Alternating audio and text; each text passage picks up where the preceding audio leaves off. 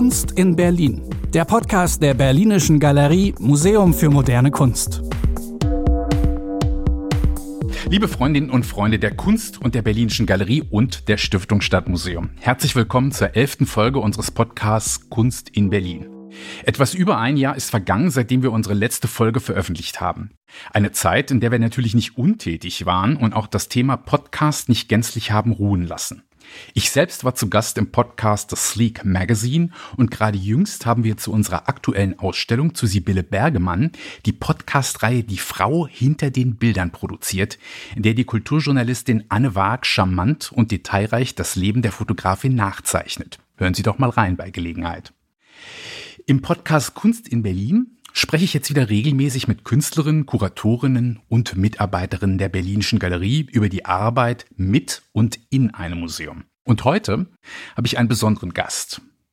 Paul Spieß ist seit 2016 Direktor der Stiftung Stadtmuseum und er ist überdies Chefkurator des Landes Berlin am Humboldt-Forum.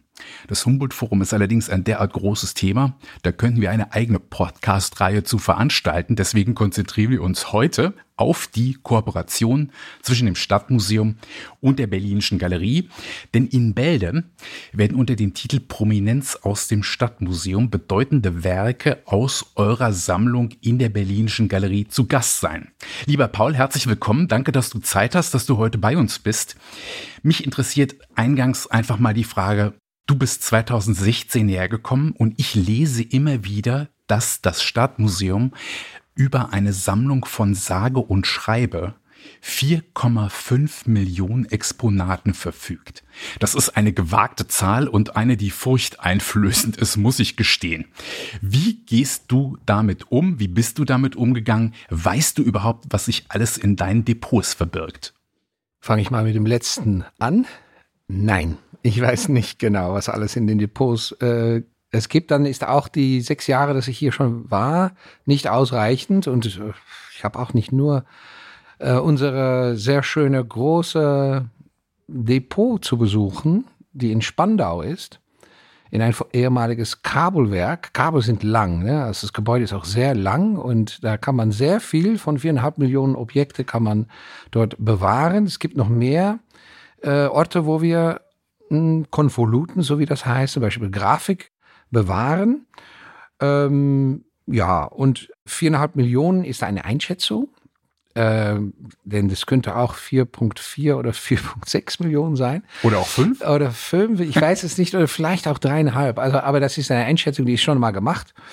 Mit viel Flachwaren natürlich, also das geht schnell. Ja. Dann geht es um Grafik, dann geht es um Dokumente, dann geht es um allerhand Objekte, die vielleicht gar nicht so viel Raum nehmen. Wir haben auch ja eine Modesammlung und da gibt es auch kleinere Sachen. Es gibt natürlich auch Spielzeug bei uns. Das geht auch sehr schnell, dann zählt man auch schnell für jede Zinnenfigur zum Beispiel. Also es gibt auch viele Gruppen, die gemeinsam eine Nummer haben. Das ist natürlich auch nochmal wahr. Nicht alles Kleine ist äh, apart gezählt. Viereinhalb Millionen, äh, das ist furchtbar, ähm, aber dann im positiven Sinne. Äh, das bringt schon etwas Furcht. Ähm, ich war in Amsterdam auch Museumsdirektor, auch von das Stadtmuseum, auch von das Historische Museum. Und wir hatten damals in meiner Zeit ein sehr schöner neuer Depot gebaut mit äh, Quist als der Architekt. Und der war, das war ein großes Gebäude, sehr großes Gebäude. Und wir waren so stolz, dass genau da alles reingepackt werden konnte.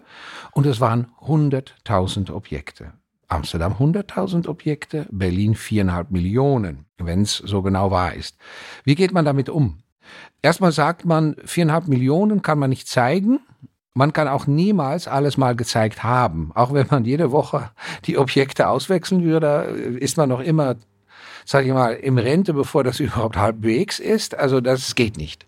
Es ist also ein Archiv. Es ist ein Archiv. Und es ist ein Archiv der, sag ich mal, menschliche Geschichte in Berlin. Es geht äh, da nicht, äh, so wie bei euch, um jedes Stück ein Kunstwerk. Es geht bei uns auch sehr um Alltagsobjekte. Und diese Alltagsobjekte, die sind in sehr vielen Varianten da. Ne? Tippmaschinen, da haben wir viele davon und Stühle auch. Und dann ist man auch nicht aus sozusagen gesammelt, äh, wenn man schon viele hat. Das, es kommen immer wieder neue Angebote. Ho, stopp, wir haben keinen Raum mehr. Es wird auch für die Gesellschaft zu teuer, um noch weiter äh, Gebäuden äh, hinzuzufügen. Also das werden wir auch nicht machen. Äh, das Stichwort für die Zukunft ist äh, nicht nur Inventarisierung, weil das hat auch noch nicht stattgefunden. Registration, das hat auch natürlich noch nicht ganz, also ist völlig wahrgenommen. Und vor allem auch online am liebsten, aber Digitalisierung, damit bekannt wird, was für ein Objekt das sind. Dafür muss man ein Foto machen, man muss jedes Stück ringsum fotografieren, man muss jedes Stück beschreiben. Dann, dann macht es Sinn, um es online zu stellen. Und das ist dann für manche Bereiche ein Spezialisten, aber es gibt auch viele Liebhaber. Es gibt natürlich auch mal Studenten, Studentinnen, die möchten ein bestimmter, sag ich mal, Konvolut von der Sammlung studieren und das alles macht man für die Öffentlichkeit, also eine Art von Verantwortung. Warum bewahren wir das alles? Und dann entkommt man nicht ganz am Ende zu sagen, ist das alles sinnvoll? Zum Beispiel auch für die Zukunft. Benutzen wir das als, sage ich mal, Archiv? Benutzen wir es als Ausstellungsmaterial oder ist es da, weil es da ist? Und was kostet es, um es da zu sein lassen? Wir müssen mal entsammeln. Aber das ist das große Tabu. Genau, erstmal hört sich was du schilderst, nach ziemlich viel Arbeit an. Entsammeln ist nochmal ein gutes Stichwort, kommen wir, glaube ich, gleich nochmal drauf zu sprechen. Was uns unterscheidet, ist ja nicht nur die Natur der Sammlung, denn die Berlinische Galerie hatte ja kein Äquivalent im Osten, wohingegen das Stadtmuseum ja durchaus eben ein Äquivalent im Osten hatte. Das heißt, das war wohl auch eine große Herausforderung, wie ja. überhaupt bei den Institutionen in Berlin, bei der Museumslandschaft, ja. die Sammlungen irgendeiner Weise zusammenzuführen. Du, das waren nicht zwei Museen, die zusammenkamen, aber 16. 1995 wurde die Stiftung gestiftet und 16 Museen wurden zusammengebracht in eine Stiftung mit der Aussage, das kann man nicht alles ähm, so weiterführen. Es gab an beide Seiten, aber eigentlich in Mehrheit in der DDR oder so im Ostberlin gab es äh, für vielen Themen ein äh, Themenmuseum. Arbeit, Schule, äh, Jugend, Sport, ähm, also die bekannten Themen, sage ich mal, von ein, ein demokratischer Republik. Und das alles in Gebäuden. Und die Gebäude sind abgestoßen, also fünf sind übrig geblieben. Das ist jetzt wieder erweitert mit unserer Fläche im Humboldt-Forum. Es kommt nochmal etwas zusätzlich, darüber sprechen wir später vielleicht.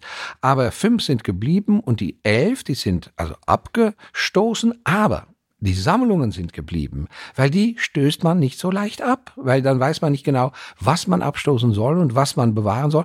Ach, bewahren wir erstmal alles. Das war 1995. Wir sind jetzt in 2022 und abgestoßen ist noch sehr wenig. Gibt's denn einen Sammlungsteil, der dir besonders am Herzen liegt? Du warst ja jetzt ziemlich beschäftigt, könnte ich mir vorstellen, durch die Einrichtung des Humboldt-Forums, die damit verbundenen Herausforderungen, um es mal freundlich zu formulieren. Ja. Gibt es in deinem Bestand etwas, wo du sagst, das muss auf kurz oder lang an die Öffentlichkeit. Da sollten ja. wir uns ein bisschen intensiver mit befassen. Ja, absolut. Und das sind eigentlich mehrere. Jetzt muss man immer aufpassen. Ich bin Direktor von allen Sammlungskuratoren. Also wenn ich jetzt nicht eine bestimmte Sammlung erwähne, werden die sehr traurig. Also erstmal sagt man, okay. zuerst sagt man, ich liebe alle Sammlungen. So, das habe ich jetzt gesagt. Ähm, was ähm, sehr besonders ist äh, bei uns, finde ich, und noch nicht ausreichend bekannt gemacht und wo ein Riesenpotenzial steckt, das ist unsere sogenannte Spielzeugsammlung. Warum? Nicht, weil es so nostalgisch und so kindisch ist, aber weil es politisch ist. Jede Jugend hat seine eigene Spielzeug bekommen von Erwachsenen was haben die Erwachsenen die Kinder mitgegeben? Muss man jetzt Bauernmädchen sein oder Barbie? Das ist sehr unterschiedlich aufgefasst und gemacht in der Lauf der Zeiten. Und wir Jungs, ne, ne müssten wir dann ähm, Militär werden, ja, oder vielleicht Ken und ähm, ich weiß nicht, was du dann letztendlich ausgewählt hast, aber in Spielzeug sieht man also die Zeiten vorangehen und vor allem auch, was die, äh, sag ich mal, Eltern, was die, was die, was auch die Politik wollte von den Kindern, wenn sie erwachsen sind. Und äh, diese Sammlung werden wir auch wirklich nächstes Jahr groß zeigen in einer Ausstellung, wenn wir die Mittel bekommen und wir sind sehr, sehr hoffnungsvoll mit Marc Dion. Marc Dion macht riesige Installationen von Objekten äh, Orhan Pamuk hat das auch gemacht mit dem Museum von seiner, von der Alltag mhm. in, in Istanbul. Äh, Mark wird eine Rieseninstallation machen mit dieser, um mal Bewusstsein dafür zu bekommen, für wie wichtig diese enorme Sammlung ist. Und die Sammlung steht nicht gut dabei. Das heißt, sie wird bewahrt in alte Schränke und sie wird bewahrt unter Umstände, die braucht wirklich viel mehr Investitionen. So, dann kommen wir zu der Politik. Äh, sehr viel mehr Unterstützung von unserer Gesellschaft, um diese interessante, aber sehr wichtige Geschichte, diese lernende Geschichte über Spielzeug ist ein Spiegel der äh, Zukunft äh, um das, um das, um das auch gut zu aufzubewahren und sehr oft benutzen zu können, weil jetzt, wo die äh, Sammlung dann mal entdeckt oder wiederentdeckt oder oder im Bewusstsein äh, ist, wird sie wahrscheinlich ziemlich viel für historische Ausstellungen benutzt, die allerhand unterschiedliche Themen und Epochen behandeln. Okay, jetzt hast du gesagt, ihr wartet noch auf die Zusage der Finanzierung. Also wir drücken ja. schon mal heftigst Danke. die Daumen und freuen uns auch schon auf diese Ausstellung, die ja offenbar von einem zeitgenössischen Künstler von Marc Dion kuratiert wird. Das ist auch ein sehr schöner Take natürlich, ja. auf eine Sammlung einen Blick zu werfen durch jemand externes, der jetzt nicht als reiner Wissenschaftler sich die Sammlung betrachtet. Ich glaube, das ist auch eine Garantie dafür, dass es äh, sicherlich super interessant wird. Mhm. Wie sieht's denn da überhaupt aus vor dem Hintergrund dessen, dass man ja auch den Anschluss eigentlich nicht verlieren möchte als Museumsdirektor. Du kannst ja nicht sagen 4,5 Millionen Punkt das reicht mir jetzt erstmal für die nächsten Jahre, bis ich in Pension gehe. Da brauchen wir nichts Neues. Aber ich denke, dich betrifft das auch. Du bekommst wahrscheinlich auch viele Angebote, Schenkungen, Dauerleihgaben, Nachlässe. Das wird vermutlich ja an dich auch herangetragen. Wie positionierst du dich da? Ja. Ihr kauft ja auch noch. Und wenn du was siehst, äh, vermutlich ein Objekt dann oder deine Wissenschaftler, dann wird ja vermutlich auch noch etwas erworben. Mhm. Also es ist schon äh, eine ziemliche äh, Squeeze-Position, in der man da drin ist. Ne? Einerseits will man eine Sammlung irgendwie reorganisieren, aber es kommt ja auch immer wieder was dazu. Ja. Äh, wie, wie erwerbt ihr? Nehmt ihr überhaupt Schenkungen großer Art an? Also ohne dass es das jetzt eine, ohne dass das jetzt eine Aufforderung sein soll, euch viel zu schenken. Aber äh, nehmt ihr denn was an oder bist du da total streng und sagst no? Ich sage nicht no, aber ich bin streng. Also, ich habe mal eine Ausstellung gemacht und das, das hieß Dingenliebe. Das war im Freilichtmuseum in Arnheim in Holland und das war eine tolle Ausstellung, in dem wir versucht haben zu erklären an Sammler, weil das Freilichtmuseum ist auch so ein Museum von alles. Und Leute, die etwas hatten, wollten alles, was sie hatten von etwas, wollten sie schenken. Und das musste auch alles angenommen werden. Also entweder sie nehmen es komplett oder komplett nicht. So. Und wir haben mit dieser Ausstellung versucht klarzumachen, dass Sammler sammeln von etwas alles und das Museum sammelt von alles etwas. Also da kommt wieder jemand und sagt, ich habe, ähm, ich weiß nicht was, 5000 Stück Eisenguss ähm, aus ähm, äh, Ostbrandenburg äh, zwischen 1880 und 1920. Und das müssen sie komplett übernehmen. Und dann sagen wir, nein, da, wir haben ausreichend viel, um das nicht so populäre Thema von heute, um das zu präsentieren. Aber sie haben ihre Sammlung, haben sie bestimmte Stücke und die fehlen in ein Überblick, die auch nicht komplett sein muss, aber zumindest muss man ein guter Überblick geben können von alle wichtigen Momente und Entwicklungen. Und da möchten wir gerne die, die und die. Und der Rest nicht. Nein, das geht natürlich nicht. Ne? Und dann, dann, dann sage ich auch, na, dann nicht, dann nicht. Also ich kann das nicht verantworten. Nochmal so viel Objekte, äh, die so viel Geld kosten in der Aufbewahrung, weil das ist alles klimatologisch untergebracht und muss alles registrieren, inventarisieren, registrieren und dann vor allem auch publizieren, weil wenn es nicht bekannt ist aus dem Publikum, hat es auch wenig Sinn, um es zu bewahren. Also das ist alles extra Arbeit. Also dann sagen wir sehr oft leider nein. Aber immer mit der, mit der Zusatz, es gibt welche Objekte, die sind von großer Bedeutung und bitte schenken Sie die uns, weil das ist für das Land Berlin, für die Geschichtsschreibung, ist es groß, von großer Bedeutung, dass die bei uns mal gezeigt werden können in thematische Ausstellungen, in Konvolutenausstellungen und so weiter. Und manche machen da mit, aber es ist immer schwierig. Also es ist immer, ich bin natürlich erstmals der blöde Idiot aus Holland, der nicht verstanden hat, dass es von allergrößter Bedeutung ist, dass alles zusammenbleibt, weil es ist komplett komplett wir sind nicht komplett, es wird niemals komplett werden. So, und das ist eine Aufstellung. Die andere Aufstellung ist, was fehlt bei uns eigentlich? Möchten wir noch bestimmte Lücken in unserer hm, Sammlung, die im 18. Jahrhundert ein Objekt nicht hat, möchten wir das ankaufen? Dann sage ich nein. Schau mal, ob die Kolleginnen und Kollegen in Deutschland vielleicht das Stück haben für eine Ausstellung, dann kann man es anfragen in, in Leihgabe. Über Leihgabe werden wir noch sprechen, denn es ist gemeinsamer Besitz, wir sind alle kollegial, wir leihen aus, wenn wir es brauchen. So, wir müssen es nicht haben unbedingt, wenn es das allerletzte Stück ist, ja, dann vielleicht schon. Aber noch wichtiger, uns fehlt für unsere Geschichtsschreibung sehr viel von bestimmte Communities in der Gegenwart. Wir haben immer natürlich vor allem gesammelt, was die Leute bewahrt haben.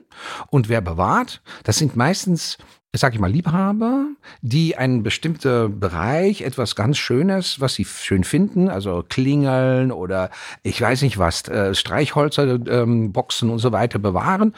Aber uns fehlt, was sind die ersten Objekte, die mitgenommen wurden von der türkischen Gesellschaft, als sie nach Berlin zogen? Also habt ihr das noch oder ist es schon alles weggeworfen? Weil das sind Objekte, die machen einen Zeitgeist klar und eine neue Entwicklung in der Stadtgeschichte. Wir holen also ab bei eher Bürgerinnen und Bürger und fragen sie, was haben Sie eigentlich thematisch über Ihre erste Zeit, über Ihr erster, sag ich mal, Erfolg in dieser Stadt, die erste natürlich auch Diskriminierung vielleicht, alles, alles, was man da, ähm, die Geschichten erzählen. Also wir sammeln Geschichten der Gegenwart und der Moderne. Und das haben wir nicht ausreichend gemacht in der Vergangenheit. Also da haben wir noch viel zu schaffen. Dafür müssen wir Raum haben. Das kostet viel Zeit, aber nicht Geld. Zeit ist auch Geld, also man muss auch da aufpassen, man muss es versuchen jetzt auf eine Art und Weise effizient zu tun. Dafür haben wir unsere Website Berlin Jetzt.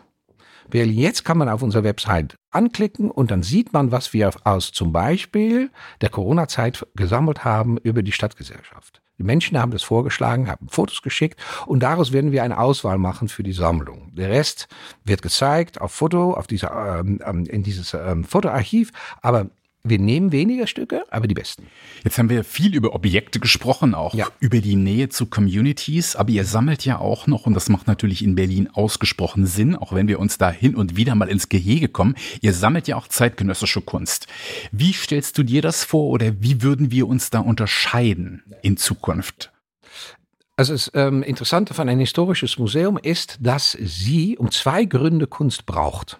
Einmal, weil es ist eine Illustration der Geschichte. Zum Beispiel, es wird etwas abgebildet, das viel besser als äh, etwas anderes zeigt, wie das Leben war oder wie diese Person erlebt wurde. Nicht nur ne, so wie auf ein 1 auf 1 Porträt auf Montmartre, aber mit der Tiefe von einem Künstler, wie so eine Person charakterologisch eigentlich äh, erfahren wurde. Dafür brauchen wir Kunst von damals, aber wir brauchen auch Kunst von heute, denn die Geschichte geht weiter. Und es wird ganz politisch und es wird ganz persönlich also politisch, parteipolitische Meinung kommt sehr nah, wenn man als Kurator behauptet, ich möchte jetzt die Geschichte von jetzt erzählen. Künstler gehen mit jetzt anders um, in ein Abstraktmus, in dem es viel Raum gibt für Interpretation. Natürlich gibt es auch aktivistische Künstlerinnen und Künstler, es gibt politische Künstlerinnen und Künstler, das ist dann auch bekannt, das sieht man dann auch, aber ich finde Kunst von der Gegenwart ein sehr wichtiges Instrument, um Leute in diese Zeit weitermachen zu lassen. Man hat dann ein bisschen Vorgeschichte erzählt oder vielleicht viel und es endet bitte nicht in der Vergangenheit. Die Vergangenheit ist nur die Spiegel der Gegenwart. Und diese Gegenwart, jede Ausstellung soll enden in der Gegenwart. Wer darf die Gegenwart ausbilden in ein Museum, wo Objekte zentral stehen? Bitte nicht noch mehr Texte, aber Kunst der Gegenwart. Also wir brauchen es für das letzte Kapitel. Ihr habt Kunst als La Polar und natürlich auch als Geschichten. Also man kann es nicht so ganz scharf machen, aber im breiten Sinne, wir benutzen Kunst als Illustration und ihr benutzt Kunst als Kunst. Und das ist ein großer Unterschied. Und wenn wir mal diskutieren müssen über ein Stück, dann werden wir versuchen, bei wem hat das jetzt am meisten Sinn? Und nach einer Weile sagen wir, ist eigentlich blöd. Ist beide Sammlung Berlin. Wenn ich es brauche, hole ich es ab. Das ist jetzt also eine wirklich schöne Überleitung, Paul. Vielen Dank. Äh, daran glaube ich auch fest an diese Idee der Shared Collections. Also ja. wir gehören eigentlich zu einer Familie und was es in Berlin gibt, ist großartig. Und wenn man sich da gegenseitig den Zugriff erlaubt und sich das ermöglicht, kann was Neues, Gutes daraus entstehen. Ja. Bei uns gibt es einen relativ konkreten Anlass. Wir erzählen ja oben in unserem Sammlungsbereich recht linear die Kunstgeschichte Berlins ab 1870 etwa. Und da habt auch ihr einige ziemlich aufregende Bestände aufzuweisen. Und deswegen freue ich mich sehr und wir uns am Haus überhaupt, dass du zugestimmt hast, dass wir da eine doch sehr signifikante Gruppe von zwölf hochkarätigen Werken von euch bekommen werden. Und das hat ja einen besonderen Grund. dass wir die überhaupt haben dürfen. Vielleicht kannst du was zu euren Plänen sagen. Warum können die überhaupt umziehen für einen bestimmten Zeitraum? Wir an unserer Seite sind sehr dankbar, dass diese hochkarätige Stücke, weil das sind sie, zu sehen sind, wenn wir renovieren. Wir werden nämlich das Märkische Museum, unser zentraler Ort, schließen für Renovation. Und nicht eine kurze Weile, aber von dieses Jahr, also Ende dieses Jahr ab bis zur Wiedereröffnung in Berlin 2027. So, das sind fünf Jahre. Und in diese fünf Jahre möchte man doch die allerbeste Stücke immer zeigen können. Dank der Berlinische Galerie ist das jetzt möglich, denn ihr übernimmt für diese Zeitspanne die Aufgabe, um zu zeigen, was wirklich sehr wichtig zu zeigen ist. Und ihr benennt das dann auch nochmal als äh, unsere Sammlung, was natürlich wunderbar ist. Dann sind wir auch nicht vergessen in der Zwischenzeit. Und ganz wichtig ist, ihr habt doch ein anderes Publikum, zumindest teilweise. Und die Stücke werden also ein anderes Publikum, ein sehr kunstaffines Publikum gezeigt. Die werden viele von euer, sag ich mal, Kunden, äh, feste Kunden, Besucherinnen und Besuchern werden wahrscheinlich sagen, oh, das wusste ich gar nicht, das ist doch toll, dass das auch hier in Berlin äh, ist, ist mein Lieblingsmaler. Ich weiß nicht, es gibt unterschiedliche, aber Kirchner und so weiter. Das sind große Namen. Dass man das auch im Stadtmuseum hat, das wissen natürlich mehrere Leute nicht und die können das dann jetzt endlich mal entdecken. Also es gibt viele Gründe, warum das schön ist zu tun. Wir sind wirklich in Zusammenarbeit. Wir haben gemeinsam diese Liste aufgestellt. Ihr hattet aber auch ein sehr für uns interessantes Thema ausgewählt oder mehrere. Und das sind doch wieder Themen, die sehr nah kommen an uns. Es gibt viel Stadtbild, es gibt viel Porträt. Und damit sind eigentlich wieder zwei typisch historische Themen bei euch vertreten. Also es ist nicht pur abstrakt und äh, also und, und, und kein, kein Zusammenhang. Nein, ihr habt eigentlich versucht, ein bisschen Stadtmuseum zu spielen. Das kann ich nur schätzen. Das ist lustig, dass du das sagst. Unser Kollege vom Deutschen Historischen Museum war hier auch und meinte, also eure Ausstellung, die könnte auch bei uns sein. Und ich denke da mal, hm, ja, vielleicht, aber auf jeden Fall passt sie schon mal sehr gut zu uns. Ja. Denn uns ist ein Aspekt sehr wichtig gewesen, als wir euch gebeten haben, euch gefragt haben, ob wir ein bisschen was von eurer Sammlung haben darf, mhm. dürfen, nämlich äh, die Idee der Avantgarden. Ja. Denn äh, Berlin und das, insbesondere das kaiserliche Berlin zeichnete sich ja nicht gerade aus durch besondere durch eine besondere Liebe zur avantgardistischen Kunst, sondern es war ja eigentlich sehr konservativ, sehr imperial geprägt. Und wir interessieren uns in der Berlinischen Galerie eigentlich seit der Gründung ganz besonders für die Avantgarden. Und da habt ihr einfach auch sehr tolle Positionen in der, in der Sammlung. Ja. Und um ein paar Namen zu nennen, eben Lovis Corinth, Edward ja. Munk, Kirchner, ja. Leistico. Das sind äh, große Namen in der Berliner und auch in der deutschen Kunstgeschichte. Und da werden wir einige schöne Ergänzungen von euch bekommen. In der Zeit, in der du jetzt hier gearbeitet gearbeitet hast, hast du ja diese Schätzchen gut kennengelernt, würde ich ja, denken. Ja. Hast du da irgendein Werk, was du ganz besonders ähm, schätzt, ja. aus emotionalen oder auch aus äh, kunstwissenschaftlicher Sicht? Ja. Also Munks Porträt von Rathenau. Da kommt für mich alles zusammen. Einerseits, Rathenau war natürlich ein total interessanter Person, politisch sehr wichtig natürlich, aber auch die Geschichte dazu ist deutsche Geschichte. Ich meine auch bis zu seinem Tode, also der Mord an seine Person, aber die Wichtigkeit von seinem, sag ich mal, Hintergrund, jüdische Familie und auch das ganze Erfolg von dieser, dieser riesen äh, die äh, vernichtet worden ist später. So eine klare Person, in dem man diese Erfolge auch erzählen kann und wie integriert eigentlich auch das Zusammenleben war. Dann ein internationaler Künstler, also Berlin in den Jahren, so äh, ersten Jahrzehnten des 20. Äh, Jahrhunderts, eine Stadt, der boomt, wirklich boomt, dank vor allem Industrie, was auch wieder Rathenaus Thema war.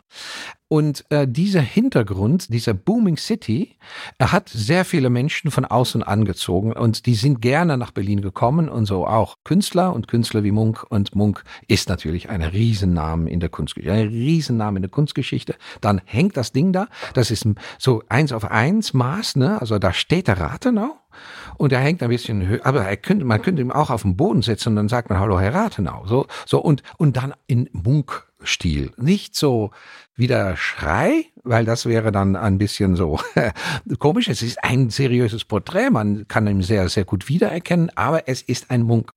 Und das, damit hat es auch nochmal eine sehr spezielle porträtistische oder künstlerische Qualität. Und das Stück erwartet man nicht eins auf eins in ein Stadtmuseum. Das kann ich absolut verstehen. Aber ich habe schon, glaube ich, klar gemacht, wie viel Geschichten wir damit erzählen können. Mit einem Stück. Ja, es ist ganz großartig. Unsere Vorlieben äh, treffen sich da in der ja. Tat. Und Rathenau muss ja wohl gesagt haben, als er das Porträt dann zum ersten Mal gesehen hat, das scheint ja ein ziemlich ekelhafter Kerl zu sein und hm. sprach über sich ja, selbst ja, und war überrascht und sagte wohl auch, äh, man wird sich ähnlicher oder man wird ähnlicher dargestellt, als man sich selbst wahrnimmt. Das sind interessante Sachen und dass er sich überhaupt für Munk entschieden hat, äh, ist ja Wahnsinn. auch der, äh, ist ja auch großartig. Er gehörte ja auch zu den Munk-Sammlern. Er hatte ja wirklich eine große Sammlung. Man kann vielleicht ergänzen noch dazu sagen, kam aus einer ziemlich wohlhabenden eigenen Familie. Rathenaus Vater war der Gründer der AEG ja. äh, und äh, er hat sich für die Avantgarden interessiert, ja. hat sich politisch immer mal wieder umorientiert, aber es ist wirklich, wie du gesagt hast, super interessanter Mensch, ja. der vielleicht auch für diese Zerrissenheit zwischen Kaiserreich und Weimarer Republik steht. Und 1922, also jetzt genau vor 100 Jahren, äh, ist er ermordet worden. Er also das ist auch genau. etwas, was wir vielleicht noch mal überdenken müssen, wenn wir dann die äh, Sammlungspräsentation Siehst mit du, euren du, Werken. Du hättest auch Direktor von einem Stadtmuseum sein werden. Das hätte gekönnt, ne? Also du, du hast jetzt alles erzählt, was, was mir auch an dieses Bild, abgesehen von der Qualität, von meiner Seite muss ich sagen, ich liebe Kunst. Aber ich bin von Kunst der Gegenwart und Moderne bin ich kein großer Kenner, ich bin aber ein Liebhaber. Und ich wiedererkenne also Schönheit, sage ich mal, oder Avantgarde. Und, und wir haben jetzt also am 13. Oktober haben wir eine Ausstellung über einen Dada-Künstler aus Belgien, Paul von Ostaien, ein Poet, der sich drei Jahre hier in Berlin niedergelassen hat und hat hier die Dada-Bewegung mitgemacht, miterlebt auch. Er hat seine wichtigsten Werke auf Niederländisch geschrieben. Wir werden also die Berliner, Berlinerinnen ein bisschen Niederländisch unterrichten, aber vor allem auch um natürlich übersetzen, damit man versteht, was er da gemacht hat. Es ist Dada, es ist klangdicht, also man muss eigentlich laut aussprechen und dann wird es auch richtig funny. Und ja, dieser Paul von Ostein war in diesem Kreis von revolutionäre Dada-Künstlern in Berlin tätig. Davon haben wir ungekannte Werke, weil die haben wir aus Belgien geholt und aus Oldenburg, weil es gibt natürlich auch in Deutschland viele Werke, die, aber wir haben direkt gesammelt. Also was mit ihm zu tun hatte, also aus seiner Familiensammlung und vor allem auch mit den Menschen in den Jahren, dass er hier funktioniert hat. Nicht ganz viele, weil es ist keine Großausstellung, es ist eine Feinschmecker-Ausstellung, aber Liebhaber von Dada-Kunst, Liebhaber von dieser früher 20er Jahren, müssen jetzt bei uns wirklich diese besondere Werke anschauen. Die sind wahnsinnig schön. Du hast von der großen Faszination Berlins gesprochen, von unterschiedlichsten Künstlern. Das können wir feststellen, wirklich auch in unserer Sammlung. Edward Munk hast du erwähnt. Da muss ja. es ja immer einen Grund gegeben haben, für die Künstlerinnen und Künstler herzukommen. Sicherlich war das die ganz spezifische, besondere Atmosphäre in der Stadt. Vielleicht zum Abschluss noch, was hat dich denn nach Berlin gelockt? Amsterdam ist jetzt auch nicht so eine schlechte Stadt. Ja, genau. Also ich bin dort geboren, ich habe meine Ausbildung da genossen, ich habe ein Büro dort 21 Jahre lang geführt, ein kunsthistorisches Büro. Dann wurde ich Stadtmuseumsdirektor. Das ist für eine echte Amsterdam ist das so ein bisschen so, so der Ritterschlag. So, ne? also, Sie dürfen jetzt Museumsdirektor des Historischen Museums Amsterdams werden. Und ich dachte, das geht so weiter. Meine Frau aber nicht. Die ist ein Expat-Kind, die hat immer von links nach rechts gereist, vier Jahre hier, vier Jahre da, der ganzen Welt und steckte mit mir schon zwölf Jahre fest in der Ton von Amsterdam und ich bekam das Angebot, nach Berlin zu kommen. Also ich habe mich nicht beworben, ich wurde dann gefragt, mich zu bewerben, wollte eigentlich etwas anders abholen, nämlich Zusammenarbeit. Ich wollte das Amsterdam Museum noch weiter erneuern. Berlin sollte auch, das war bekannt. Und dann bin ich eigentlich reingelegt von Tim Renner. Der hat mich so richtig, so richtig reingelegt. Und dann habe ich auch nicht Nein sagen dürfen von meiner Frau. Und jetzt sind wir hier und wir sind ganz glücklich. Und ich habe vom Anfang ab das Gefühl gehabt, in dieser Stadt ist etwas in der Luft. Und äh, das kann man nicht konkret deuten. Ich kann es nur mit einer Metaphor. Ich denke, was hier passiert ist, das ist eine Stadt, die war mal riesig vital dann kam 33 und es wurde unterdrückt. Erstmal von Nazis, dann von Kriegsschäden, dann von kalter Krieg. Vor 30 Jahren entstand die Entspannung. Also die Unterdrückung, und jetzt drücke ich mich meine Hand auf den Tisch, wurde losgelassen. Und was passiert dann? Man springt auf. Und dieses Aufspringen der Stadt ist noch immer da. Man hat das Gefühl, man geht durch die Stadt und die Stadt springt auf. Und mit dieser Stadt springe ich auch auf. Also diese Stadt ist so vital, ist so spannend, dass man, wenn man zurück nach Amsterdam reist, was ich öfters mache, dass man denkt, ist alles viel zu fertig? Ist alles nicht mehr in Bewegung? Es wird immer touristischer und immer glatter, aber glatt ist nicht unbedingt schön. Das stimmt. Berlin hat nicht nur Seiten, die pretty sind, aber das war trotzdem eine ganz tolle Liebeserklärung, die ich auch äh, widerspruchslos unterschreiben würde. Großartig. Ja. ja. ich hoffe, dass wir Sie so ein bisschen neugierig gemacht haben, nicht nur auf die Stiftung Stadtmuseum, äh, die gerade in Transition ist, sondern vor allem auf unsere Sammlungspräsentation mit den zwölf prominenten Gästen aus eurer Sammlung. Großartig, äh, die also praktisch ab sofort bei uns auch anzuschauen ist und auch erstmal bis auf weiteres bei uns zu sehen sein wird. Im Übrigen Übrigen will ich auch dem Werbeblock noch etwas anschließen, denn wir bereiten gerade eine Ausstellung zu Edward Munk vor, der ja, wie wir gehört haben, Ende des 19. Jahrhunderts nach Berlin kam, weil er auch spürte, hier kann was passieren. Und äh, was da genau passiert ist, das kann man dann im Herbst 2023 in der Berlinischen Galerie sehen mit eurer Leihgabe des Walter Rathenhaus. In der nächsten Folge dieses Podcasts widmen wir uns dann der ungarischen Avantgarde, einer Ausstellung, die wir in diesem Jahr noch zeigen werden und blicken gemeinsam mit dem Kurator Ralf Burmeister auf die vielfältigen Inhalte, die in den deutschen Kunstgeschichtsschreibungen weitestgehend unbekannt sind. Und wir werden in der Ausstellung die ungarische Avantgarde ausführlich und ein bisschen besser kennenlernen. Denn dass wir sie nicht kennen, hat auch mit dem schon bereits angesprochenen Kalten Krieg zu tun, der praktisch verhinderte, dass wir uns mit dieser Kunstproduktion in Ungarn befassen konnten. Vielen Dank, Paul, dass du da warst. Sehr gerne gemacht. Und äh, auf bald. Ja, und toi toi toi mit eurer Ausstellung. Kunst in Berlin. Der Podcast der Berlinischen Galerie Museum für moderne Kunst.